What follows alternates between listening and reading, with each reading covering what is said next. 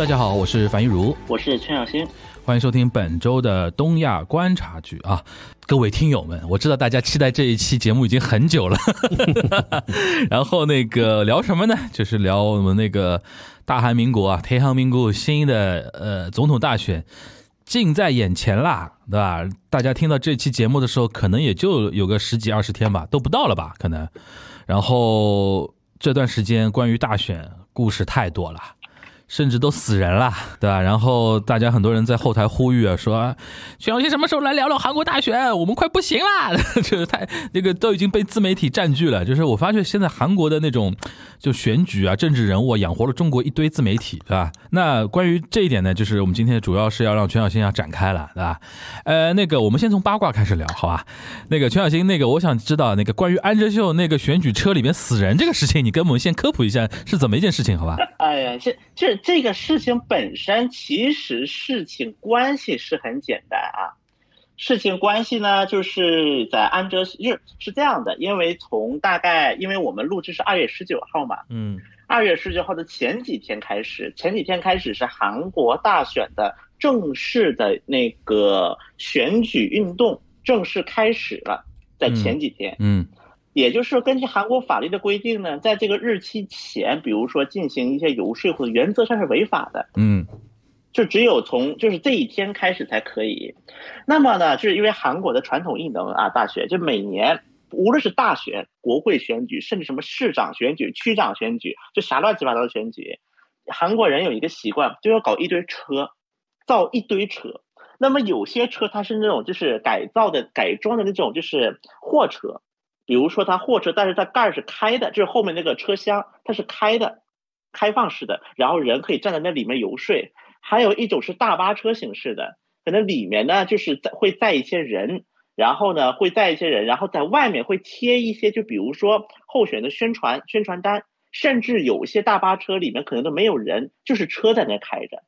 然后外面会涂满，比如说候选人的一些就口号或者是之类的啊。那么这一次死人的是个情况呢，就是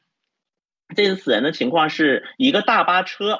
那么这个大巴车呢，它是那个就是它的窗户已经全被贴上了安哲秀的宣传口号，然后在大巴车的外外部，就是这个就是贴着口号这一侧有一个显示屏。那么这个显示屏它就在反复的播放安哲秀的一些就是他的一些个人那个一些竞选承诺啊事迹之类的。那么这次事件呢，是有三个人去世，那么其中是包括开这个游说车辆的司机以及两名工作人员，是是死在了车里。被发现的时候，嗯，死在了车里。他他们的死因是什么？中毒吗？目前来看，就是在这个死亡事件之后，韩国的那个国家国家科，就是国就是韩国的那个警方。以及韩国的国家调查机构已经是介入到这个事情，那么初次第一次给出的结果是一氧化碳中毒。哦，就是一氧化碳中毒啊，行。对，有没有阴谋论？首先呢，这个事情，那么第一点啊，首先这个事情，因为安哲秀，因为他属于主要主要责任人了，嗯，无论如何，就道义上他是主要责任人，嗯，所以安哲秀就停止了所有的那个候选活动。竞选活动，然后就开始去了那个哪里，就在就是相当于守了守大业，嗯，就是这守的这些就是去世人的大业，按中国的风俗叫守大业，嗯，就守到了，就是他把他送走，嗯。那么现在最新的进展是到二月十九号，截止到我先说一，截止到二月十九号，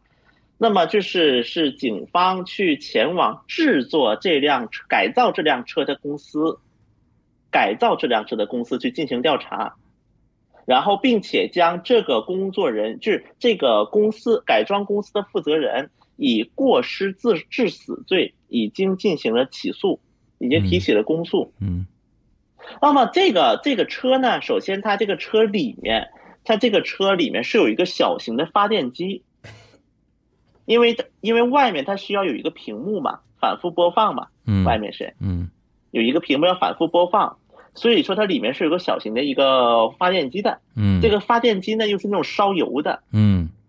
目前的说法是这个发电机弄死人了。啊，是这个发电机中毒了，然后可能这两个人正在里面睡觉，可能在等等车，就是因为可能等下一个安排就在里面睡了，然后就死在里面了。OK，这是目前来之我们能够追溯到的 official 的一些说法。嗯，当然说起阴谋论呢，我相信啊，如果听东关听到了现在，大家对于韩国人的阴谋论的编造能力是绝对不会有任何惊奇点的。对，其实现在阴谋论很多的，有说李在明处理他的，还有说是尹锡悦处理他的。OK，这当然也不是，这是按所谓的根据啊。嗯我们说所谓的根据，嗯当然大家阴谋论有一个特点呢，尤其是这种阴谋论，嗯其实呢，大家就思维非常的单纯。比如说，为什么尹锡悦要干掉他呢？因为尹锡悦想让安哲秀那个什么，尹锡悦想跟安哲秀合并，让安哲秀辞退候选人，嗯所以说尹锡悦弄这么一局儿，这是一些人的说法。嗯还有一些人说是李在明的说法，为了干掉竞争者，嗯彻底把竞争者干掉。当然，各种说法都有。嗯而且，因为我们知道安哲秀这个人，他很微妙。我们如果看这个支持率数据的话，为什么这次是会闹这么大？因为他是安哲秀，嗯因为安哲秀的目前地位非常尴尬。我们之前在讲韩国的呃选举制度的时候，我们说过两个数字，一个是百分之五，一个是百分之十五。我们说两个数字，嗯。百分之五就是得票率超过百分之五开始，韩国国家选举管理委员会会给候选人补贴一半的选举费用，会报销一半。嗯。百分之十五以上是全额报销，如果是低于百分之五就是自费，这自费去参选了，是这么一个情况。那么我们为什么说，之所以说百分之五和百分之十五这两个数字非常重，就是因为我们从往常的经历来进行判断的话，如果一个候选人，嗯就第三候选人除了两大党、两个大阵营以外的候选人，某个候选人能达到百分之十五的话，那么这个候选人很有可能在接下来一段时间，就是韩国的政坛当中会成为一种关键势力的存在。嗯。那么这个虽然总统选举没有类似的案例，但是在议员选举上是有过的，议会选举上，嗯。因为议会选举上也是安哲秀啊，当时安哲秀带领的国民之党，然后成为第三大党有一段时间，虽然后来因为安哲秀个人的政治能力问题，最后这个优势被消失殆尽，但是在当时啊，国民的党国民之党就成为了非常重要的一个政治势力，所以我们说现在安哲秀的支持率是百分之，就不同民调机构有差异，但大多数民调机构是在百分之八到百分之十之间。那么这个数字超过了百分之五，就表示它是一个政治势力，嗯它是一个不可忽视的政治势力，嗯，但又没到百分之十五，这个优势还没有占到一定程度。因为我们有一个可参考的案例是卢武铉，最早的时候，卢武铉在当时民主党党内后竞选当中也并不是一个很有竞争力的候选人，甚至有很多民主党内的右派想把卢武铉弄下去。但是当民主党当卢武铉在党内光州，因为光州我们是民主党的票仓，在票仓的支持率超过了百分之十五之后，开始有很多网民自发的去支持卢武铉，去发掘卢武铉了。最后，卢武铉成为了党内竞选的候选人。嗯是韩国是有过这么一个范例的嗯，所以说在这样一个尴尬数字的背景下，安哲那么现在来看，安哲秀呢，就是安哲秀和因为目前来看，安哲秀明显是和执政阵营是有瓜葛的、有矛盾的，因为此前的几轮的选举积累了很多矛盾。目前来看，安哲秀跟跟以跟就是反就是跟那个在野党阵营，就是国民力量党方面。就是接近点还是更多一些，嗯。但是两个人到底合不合并？如果合并，以什么方式合并？嗯。如果是安哲秀退辞职呢，还是两个人要搞竞选呢，还是怎么办？嗯。这目前是一个非常关键的这么一个节骨眼上，嗯。因为如果再晚了，距到了选举前七天，两个人还没有就这个问题达成一致，那么当到时候选票都印出来了，嗯选票已经印出来了，嗯，所以这样就导致单一化的它的效果会急剧下降。OK，在这么一个时间点出现这个事情，所以就会引发很多阴谋论了。曲小新，你现在能不能跟我们大致的罗列一下？现在因为主要有大概四个候选人嘛，对吧？嗯，他们现在的主流的那个支持率大概在呃数字呃，你大概的跟我们介绍一下吧。好的，嗯，目前啊，就是我们我首先我说明是二月十九号啊，现在是二月十九号，二月十九号的支持率来看，目前尹锡悦是第一名，国民力量党的尹锡悦嗯是第一名。嗯然后呢，大概是百分之四十上下对，三十五到四十上下，，OK，大概是。然后李在明的支持，李在明是执政党，目前共共共同民主党的李在明支持率是第二名，嗯。第二名的支持率是是三十到三十六之间，嗯。大概是在。嗯。然后安哲秀刚才我们说了，不同的民调不太一样，但是会在百分之八到十之间大概维持在。，OK，然后还有一个叫沈香丁的，是一个更左一些、更左就是极左阵营的嗯。正义党沈香丁。沈香呃，当然沈香丁我一会儿可以再提一嘴啊，因为嗯沈香丁这个有点意思。沈香丁目前支持率是三到五，嗯大概是三到五这个数字嗯徘徊的，，OK，大概是这么一个情况。呃，那因为你刚才结合安哲秀那个事情，你也说了，他可能后面和右派那个整合的可能性还是存在的，对吧？对对，那如果按照韩国的一些呃传统，或者说你多年观察的一个经验啊，他现在手里这八到十，安哲秀手里八到十，最后如果整合的话，是几乎是全部能跑到尹锡悦的名下吗？呃，因为啊，首先我就我们要明确的一个点是，每任何一次的那个任何一次的就是单一化，其实都会带来一定的风险，也不是说只要单一化就得一加一完全会等于二。嗯这个在韩国很多很多次选举都会出现过意外情况。我们从这一次来看呢，因为首先现在尹锡悦跟李在明的支持率差距开始拉开了。嗯在大概到公正式的那个选举运动开始前的民调，就春节左右的民调，李在明跟尹锡悦绝大多数民，虽然李在明没有领先的。首先我说一句，韩国有五大主流民调机构，嗯。五大民调机构目前没有出现一家说是李在明领先的，嗯，目前是嗯。跟我们上次录制相比，嗯。但是五家当中，在春一直到春节，其中四家都认为两个人的支持率在误差范围内，在误差范围内，因为统计是有个误差范围百分之三左右，一般是。百分之三的误差范围嗯。是百分之三以内。那么这一次民调就拉开了，像比如说盖勒普，盖勒普的民调最新出来是尹是四十一，李是三十四，两者差距百分之七。嗯，百分之七的一个数字了，已经出现的了。对，那么我相信这个时刻，如果对于尹锡悦来讲，因为现在是一个什么情况？首先啊，据我看到的一些信息，目前无论是安哲秀阵营还是尹锡悦阵营，内部是有相当一批人在逼宫的，要求两个人合并。嗯因为目前的情况来讲，尹锡悦是不能保证稳赢的。嗯目前这个数字，百分之七是不能保证稳赢的，百分之七是可以翻盘的数字，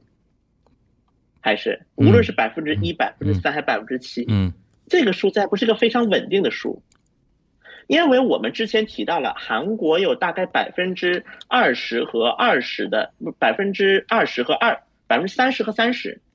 左三十和右三十，对这是票仓，对这，是基本盘，嗯我们提到了。然后百分之六十，中间有百分之六十的中间派选民，呃，四十前四十百分之四十到六十啊吧。如果是二十二十的话，那就百分之六十，对吧？所以，那么从目前盖勒普的民调来看，我们做假设，李在明把左派的基本盘吸光了，嗯，那么现在李在明现在手里只有基本盘，对，手里只握着基本盘，嗯。相当于是。你要对于尹锡悦来讲，他也没能成功拉拢很多的中间选民。对，目前目前的情况是嗯，他拉拢了一些，但没有能拉拢很多。我们嗯。从这个数字可以看到的是，所以安哲秀呢，可能是自己被问烦了，因为前段时间呢，他的妻子安哲秀的妻子得新冠了，啊，确诊新冠。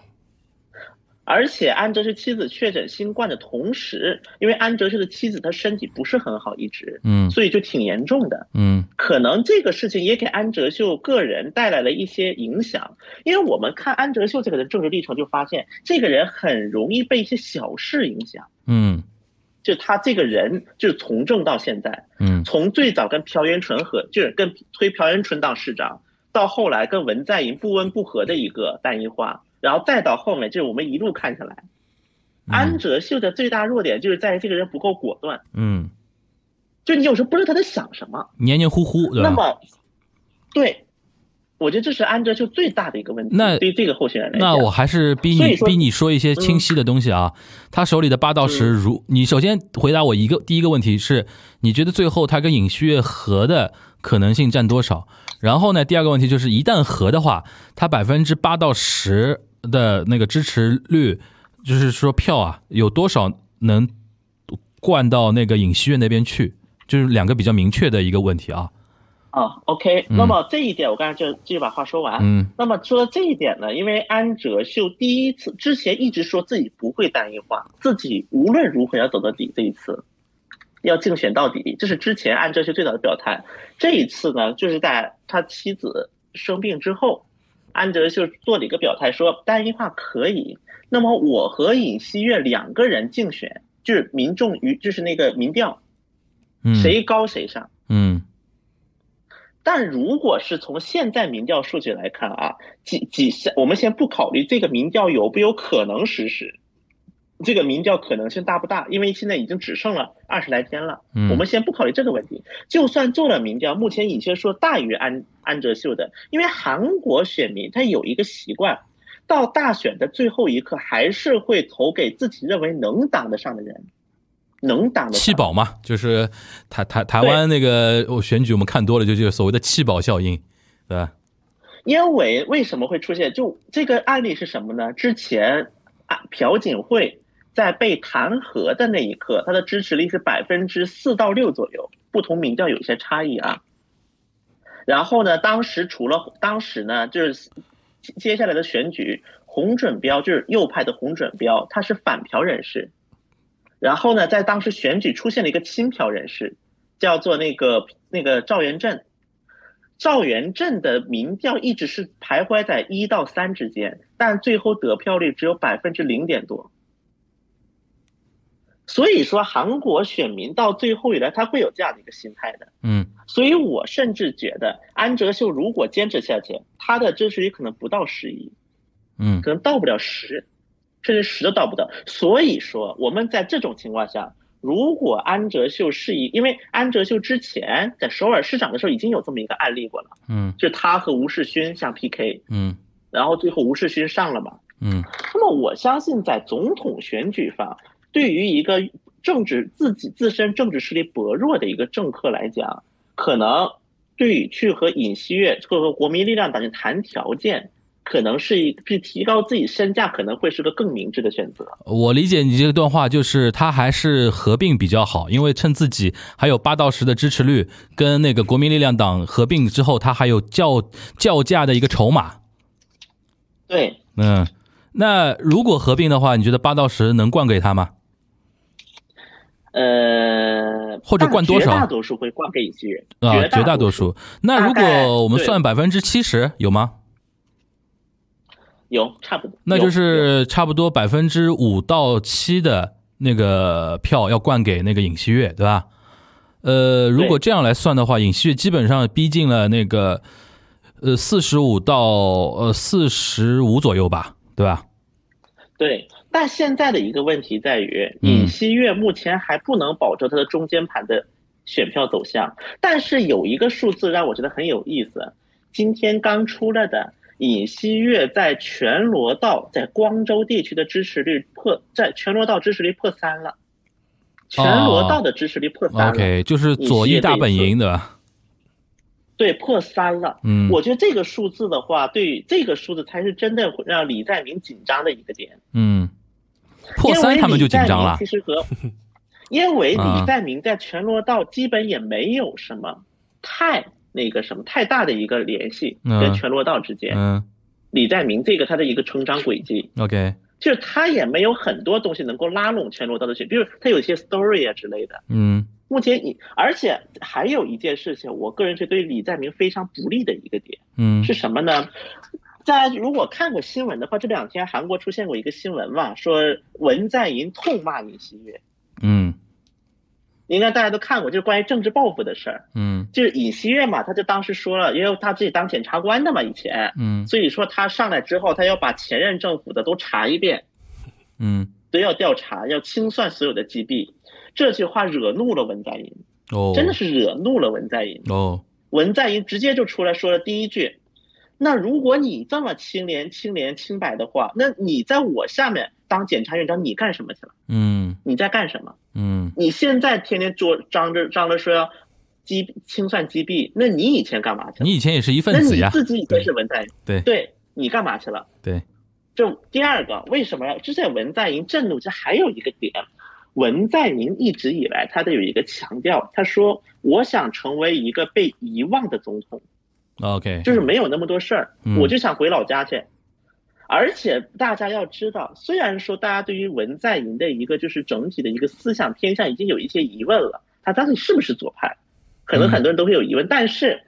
我们必须要知道，文在寅以及文在寅的很多支持者对于卢武铉是有 PTSD 的，对卢武铉这个事情，嗯因为当年的卢武铉就是被检察院带走了。嗯然后最后，然后所以说到现在，虽然说可能一些亲卢人士，甚至是啊一些左派对于文在寅是有质疑的，但文在寅有一点大家是承认的，说卢武铉是政治报复，是右派的政治报复，把卢武铉逼死的。嗯。那么现在尹锡悦又出来提这句话，大家可以结合一下尹锡悦的这整个走过来背景。就文在寅，因为文在寅一直以来选举上他是不表态作为美德的一个人，一嗯直以来，嗯文在寅的意思很简单，就是说我在你做检察院长的时候，我已经给你最大的自主权了，然后你不查，你到现在来查，你想干什么？嗯你是想干什么？最后尹锡悦不得不退一步嘛，说我的想法跟文总统的想法完全一致。但是这一件事情导致了两个问题，第一个，现在已经不是尹锡悦 PK 李在明了，嗯很有可能是尹锡悦 PK 文在寅。嗯甚至是尹锡悦 PK 卢武铉，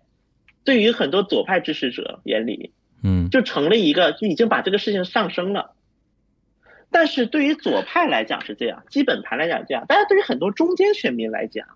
那这个观感是另一回事了。对，就是李在明的存在感越来越低了。嗯对于很多中间选民来讲，李在大家都关注的是尹锡悦跟这个政权了。嗯，大家的 PK 点，因为我们之前提到，文在寅到现在的支持率还是徘徊在二十五到三十左右，这个数字虽然很高，这个数字看起来很高啊，就同期相比，嗯。但之前的话，如果是总统干到大概第五年，已经可能被自己党派都抛弃了，嗯。就已经都快成弃子了。但是文在，因为他有这些支持率，导致他还没有成为弃子，他还没有成为弃子。但是呢，又有很多人对于这个政权不满，所以嗯。我觉得这样的选情，现在就是看，如果打开韩国的新闻，就发现每一次都是尹锡悦提，尹锡悦去攻击，李在明去防守，或者是尹锡悦抛什么，李在明往上跟。嗯现在很多的报道都是往这个方向引。，OK，从目前的这个角度，对于中间派来讲，目前的形势对于李在明是不利的，嗯其实嗯。是不利的。呃，那是不是说，因为你刚才提到说他，呃，李在明跟尹锡悦的差距在拉开，你的现在这段话的意思就是说，他这个拉开主要是因为中间选民的一个一个差距，对吧？因为大家各自基本盘都已经归位了嘛，然后中间选民嗯可能对于李在明觉得说你存在感过低，或者说因为文在寅太过存在感强了，然后导致中间选民离左派就有点越来越远的，是这个意思，对吧？对，OK，那你觉得这段时间李在明是真的乏善可陈吗？他没有自己的任何的那种竞选策略吗？就这样让尹锡悦这样独美？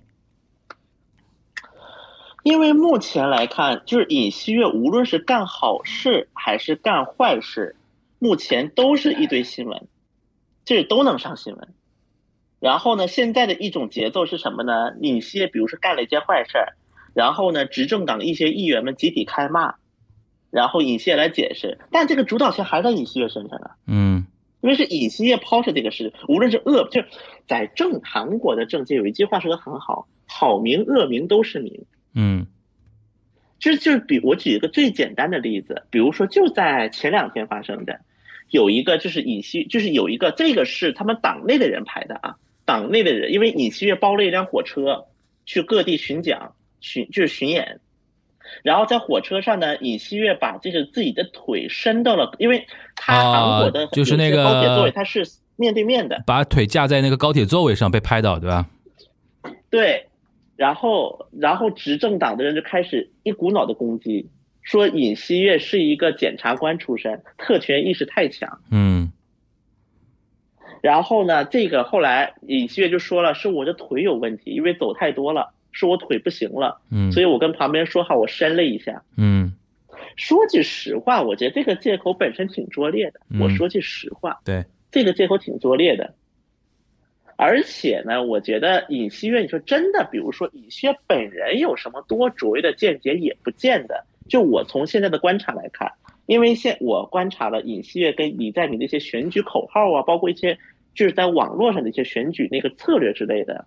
其实我是觉得这个过程尹，比如说在那个油管账号啊，在外网油管账号上，两个人就是不是就是就是有一个系列，就是用短片形式放，就比如说每个候选人他自己的一些承诺之类的啊。李在明的这个阵营是叫小确幸系列，嗯就是虽然很微小，但是很确定的幸运。小确幸系列是一个韩国小姐出身的一个女主持人，嗯快速播报，然后最后李在明点个比个手比个那个大拇指，因为李在明是一号嘛，嗯一号候选人嘛，这结束。尹锡悦这个就很有意思，尹锡悦就是请了两个，一个是李俊熙，就我们之前提的那个人设崩塌那位大哥，嗯。一个李俊熙，还有一个袁喜龙，是之前跟那个李在明阵阵营竞竞争的袁喜龙，然后两个人就是对话形式，就突然说一个事儿，就比如说有的可能是自黑，甚至有的是自黑，然后做对话之后，然后说啊，那么这么做这么一套政策吧，然后问尹锡悦说，候选人你看这么政策可以做吗？在这个时候，尹锡悦只有一个动作，OK，就转过椅子来，就像一个黑社会大 boss 一样，转过椅子说一句 OK，嗯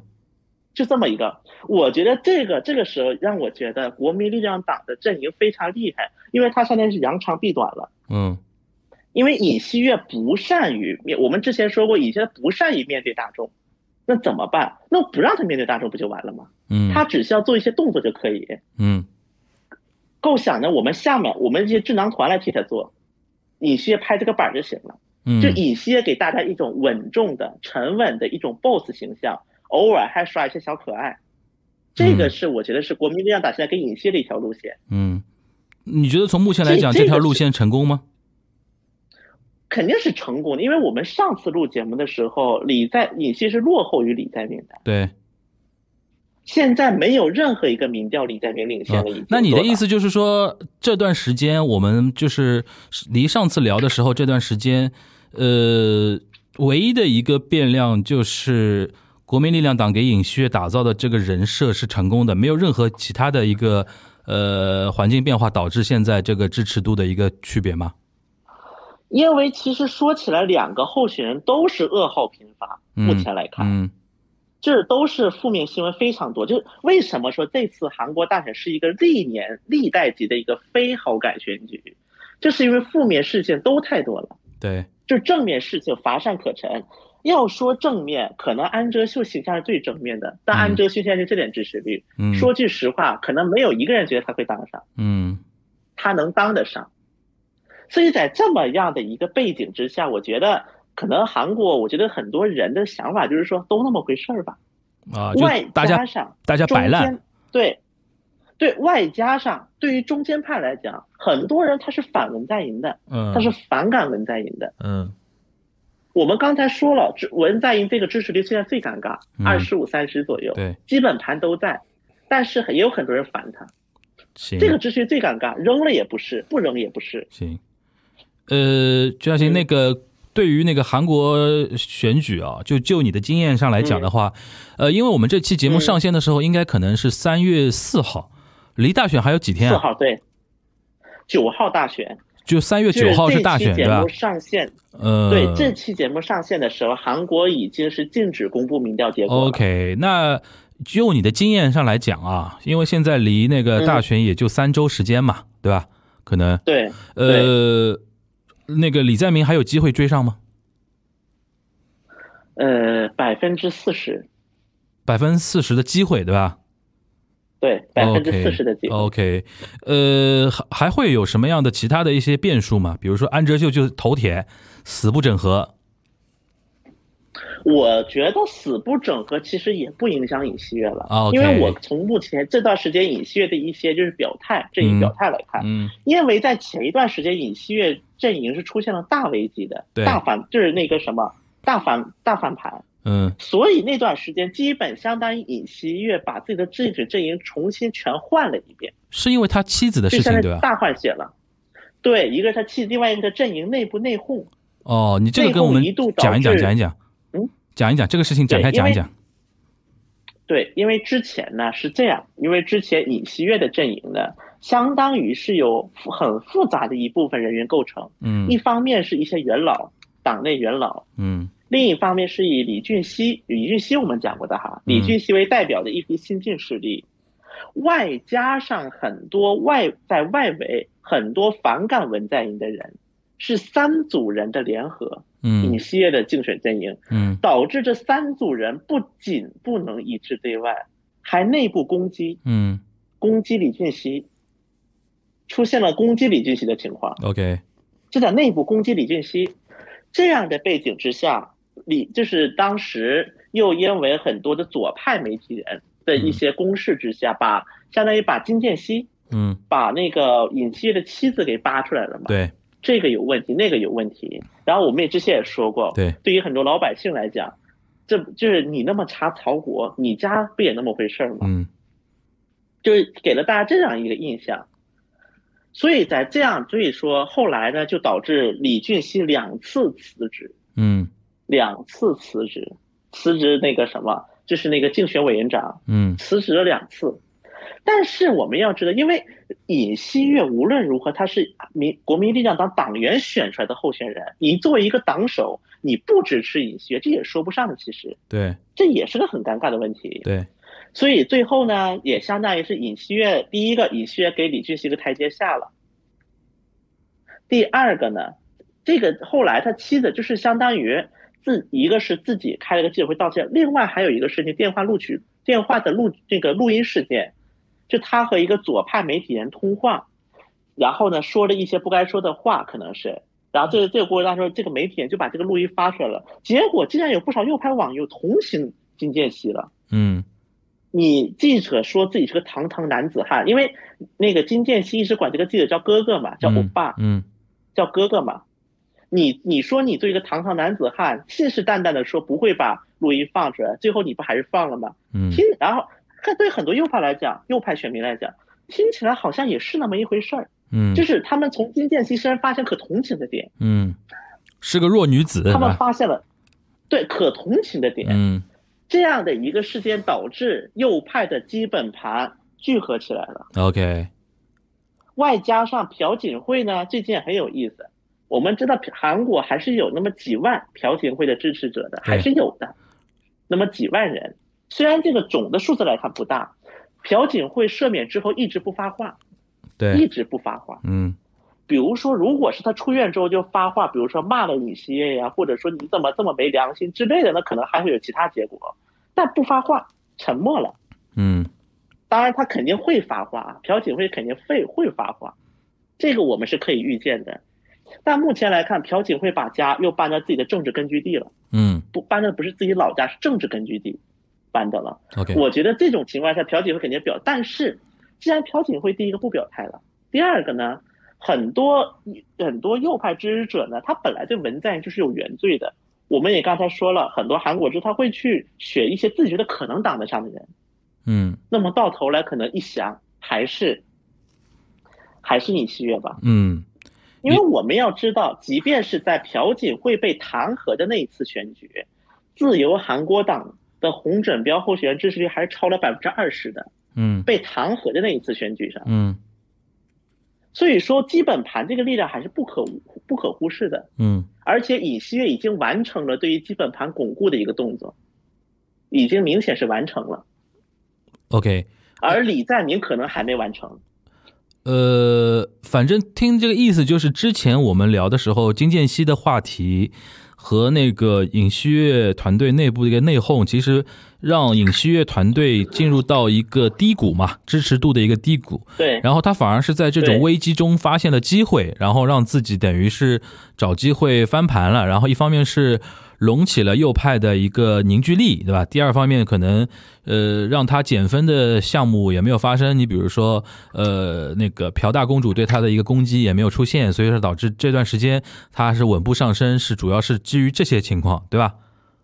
对，呃，那外界呢？比如说那个像呃，比如说因为之前上上周聊到那个最近韩国比较反华嘛，然后同时比如说跟美国的关系、跟北面的关系，这种影影响的因素有没有？啊、那目前来看啊，那么从目前来看呢，首先一直以来，在很长一段时间以来，就是一些就是外右派的外围啊，当然右我说的是外围人士，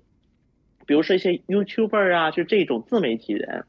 是给文在寅政府扣了一顶帽子，说文在寅亲中，文在寅亲北。最早他提亲中是因为要强调他亲朝，嗯，所以说他亲中。嗯因为在他们的脑回路里呢，朝鲜跟中国是连着的，嗯，所以亲这就等于亲这儿，对，这本来是这么一个情况。然后呢，我们的我们又说的徐景德大教授，就是这上周我们提到的，就是炒作中国这个话题的韩国教授，嗯又把这个事情再点了一把火，然后短刀速滑再一弄。首先呢，我觉得对于一个政客来讲，他肯定是要去追逐大家最关注的事情，这是一个本质、本性，应该叫做政客的本性。尤其在选举期间，肯定是大家关注哪个，他要说哪个话。然后呢，这个时候对于右派，因为右派之前也打了很多的基础功夫来去攻击文在寅政权，来去攻击文在寅政府。在这样的背景之下，我觉得打反华牌一点都不奇怪，一点都不奇怪。甚至呢，我可以这么说，因为之前在文在寅政府时期啊，在文在寅政府时期的当时，呃，因为在文在寅政府时期跟中国的关系一直处于一个比较微妙的状态嘛，所以说这个也成为右派的另一个攻击手段，就是你无论是不是跟中国好，我都可以攻击你。嗯我都有由头攻来攻击你了。然后嘛，我们刚才又提的一个点是，很多人对于文在寅这个外交政策是有不满的，啊觉得你天天喊着就是比如说半岛问题的一些和解呀，但是到最后你做了什么？什么都没做成，嗯一事无成。所以我觉得反华这个事情呢，其实影响未必有那么大，嗯因为你无论怎么说，他可能还是会这个样子。嗯你无论怎么说，就算啊，包括我们再回过头来，零二年 fucking USA 最流行的一阵儿，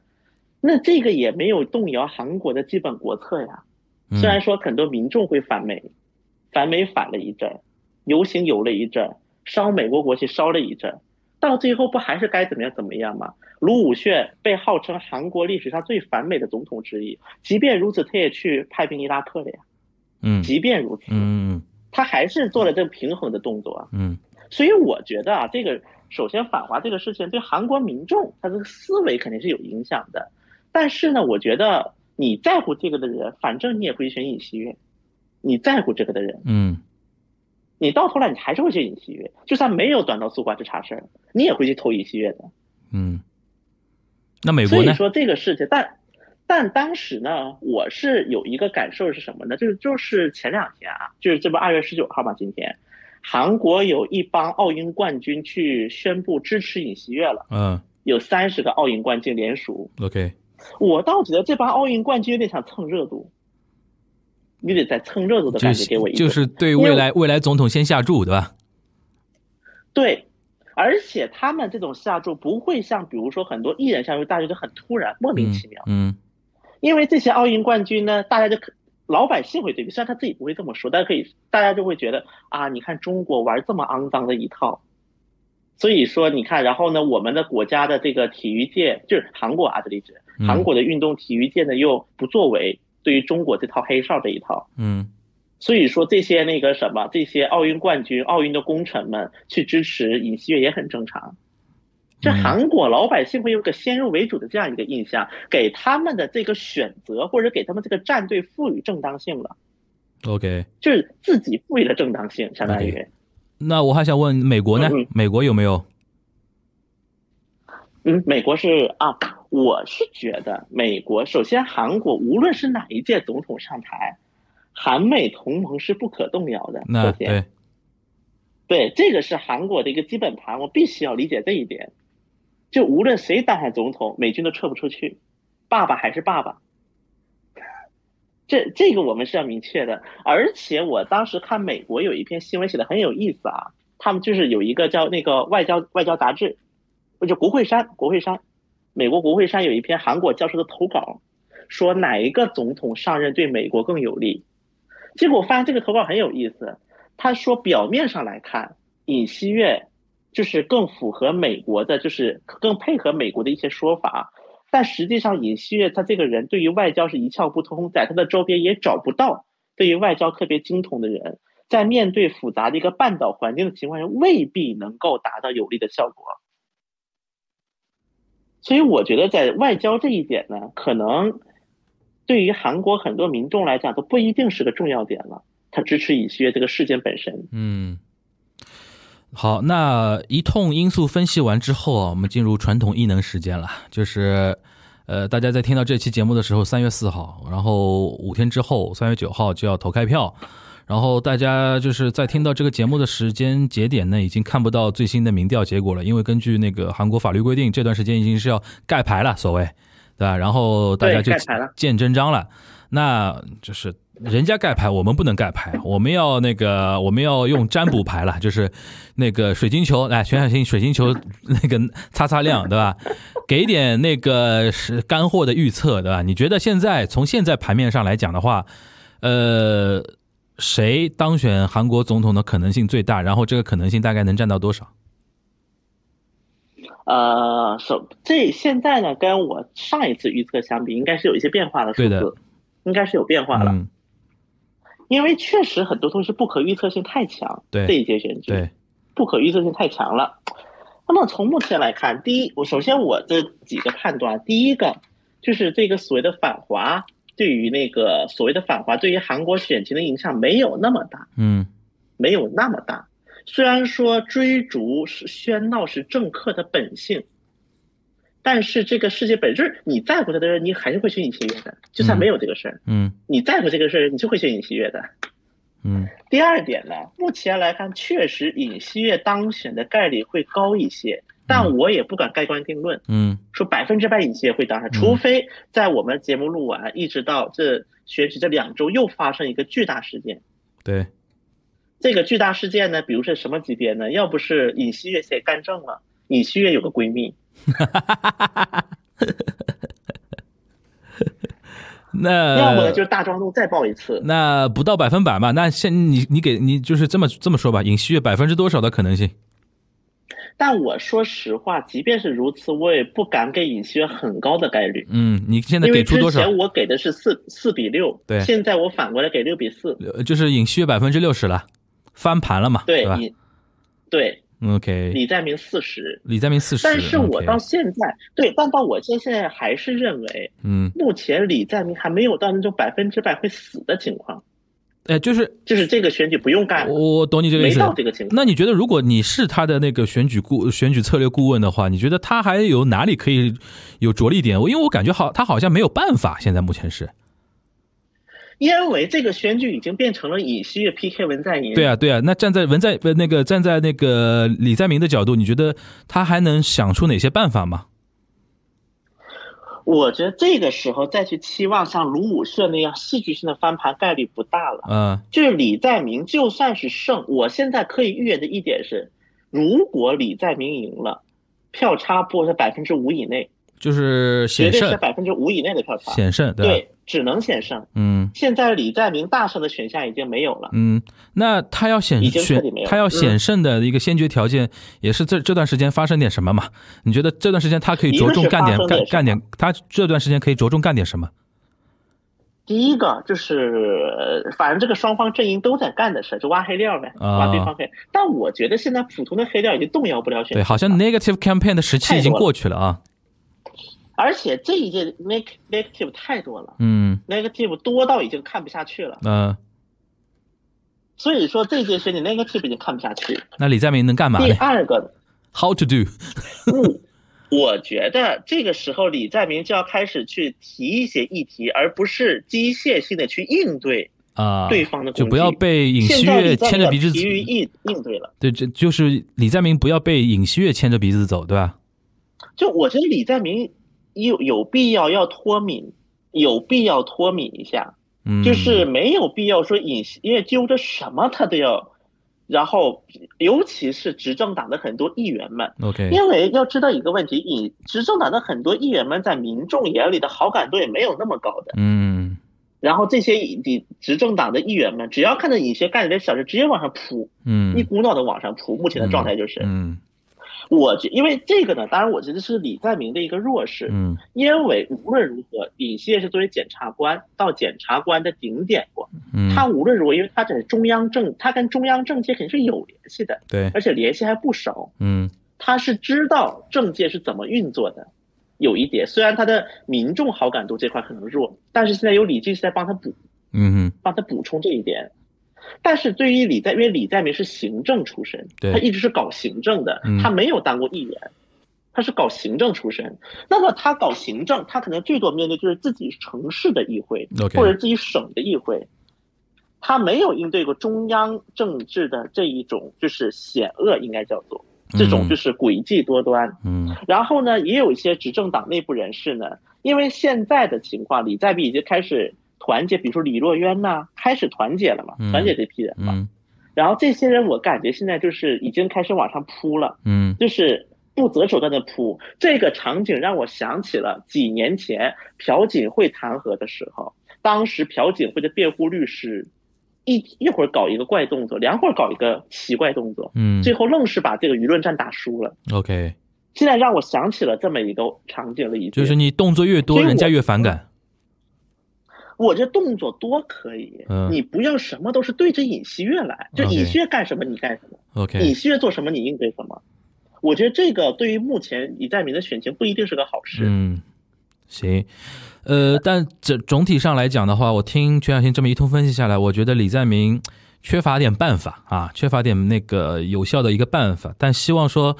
呃因为我们看戏不嫌戏，那个看事儿不嫌事儿大嘛，呃，希望说这这两三周的时间吧，韩国还能搞点什么事情出来。但是那个刚才那个数据，那个全小新已经这个透露出来了就是他现在是看好尹锡悦百分之六十当选那个韩国总统，然后李在明还他还给点面子啊，给点那个面子的希望，百分之四十的那个可能性。这个呢，就是所当大家听到这期节目的时候，其实也就不到一周时间，大家就看马上可以验证啊，到时候到时是言灵了还是打脸了，对吧？大家可以到时候说。这样，那个全小新关于那个韩国大选那事儿，你觉得还有哪些想补充的一些观察点吗？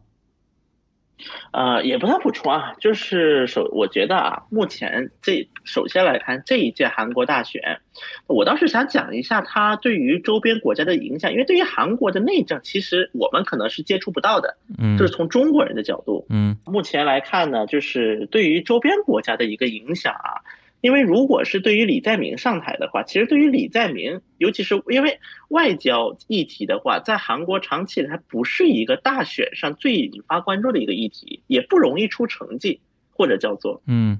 像这一届，其实我们从文在寅的外交就可以看到，文在寅在外交队伍建设这一块儿一直做的不是很很好的。嗯在外交队伍的建设以及他的一个整体的一个思路上来看，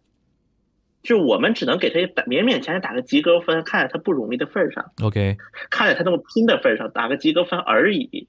所以说，我觉得如果是李在明，他大概率还会延续这个路线，OK，大概率吧，OK，只能最最多就多多少少划一下，划一刀，改一下，改一刀那种的。嗯但如果是尹锡悦上台，那么我觉得，尤其是在初期选举初选选入选后的初期，他会做一个大刀阔斧的一些事情，以表示他和李在明不同，不是他和文在寅不同。嗯比如说去跟日本伸手，嗯先去找美国谈一轮，然后再去跟日本伸个手，然后搞一个跟那个现在的首相搞一个会谈，我觉得还是有概率的。OK，以表示他和文在寅的不，当然他肯定会在国内会做一个包装。他说呢啊，我跟日本呢，我是要友好关系，我们只是去协商，我们不是要什么丧权辱国，嗯我只是要去找日本谈，好好谈。，OK，但我觉得这种事情，所以说如果尹锡悦当上，我觉得半年内就任后半年内还是可能首脑可以见面了，因为我感觉现在日本一直也态度就是说，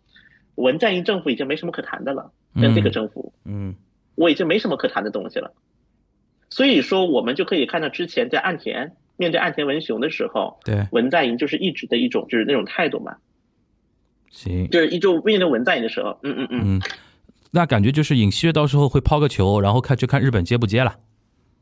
对，嗯，行，呃，那他如果上台，尹锡悦上台的话，对华呢？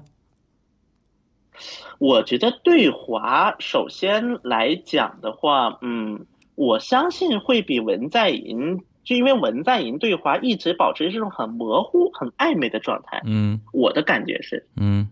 就是表就是怎么说呢？嗯，就是没做到位。就比如说你真的要对中国，比如说释放善意，我觉得也没有做到位。对其实对，就比如说这次冬奥会，韩国派了官方代表团，包括韩国去那个什么去支持了北京冬奥会，但我相很我相信很多人都不知道这么一个事儿的，嗯很多人可能是不知道的。嗯就是我觉得，当然这跟韩国的一个外宣也有关系啊，嗯跟韩国的一个外宣也好，跟韩国舆论环境也有都有关系。嗯但我还是觉得说，在尹锡悦这个政府，如果尹锡悦身边是有高人在指点的话，那么他一定会跟尹锡悦提出在对华方面做一点事情，做一点动作。好的那，么这个动作可好可坏，嗯，就是你觉得说他会是更明确一点，不会再模糊暧昧了，对吧？对对就是亲也好，反也好，总归会把旗帜竖的鲜明一点，对吧对，？OK，行，呃，但不不管怎么说吧，还有不到一个月时间，反正那个大家都能看到最后的那个结果了啊。不管怎么着，我们还是要会迎来新的一个韩国总统的五年任期，然后到时候呃又一又一轮这个中中文的自媒体又要开始关注一些话题，比如说文在寅下台，不到五年啊，对，啊，有可能不到五年啊，有可能那个不到五年啊，然后那个中文自媒体还要关心文在寅下台之后会不会关进去啊，对吧？到时候这些话题肯定又是大家聊的一个方向嘛。反正到到那个时间节点嘛，我们到时候呃东亚观察局再跟大家来 follow 这些事情，好不好？那今天那个关于那个韩国大选目前的盘面和那个简单的一个预测啊，就可能跟大家分享到这边。呃，全小新应该差不多吧？还有什么想想补充的吗？啊，差不多差不多，啊，行，好，那我们今天这一期我跟那个全小新的一个对谈就到这边，呃，欢迎大家下一周五啊继续关注我们的东亚观察局，好吧？那我们拜拜。好的，拜拜。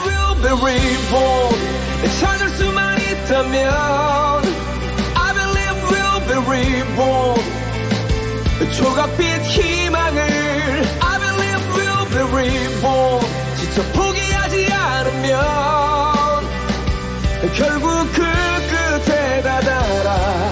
또다시 시작할 수 있기를.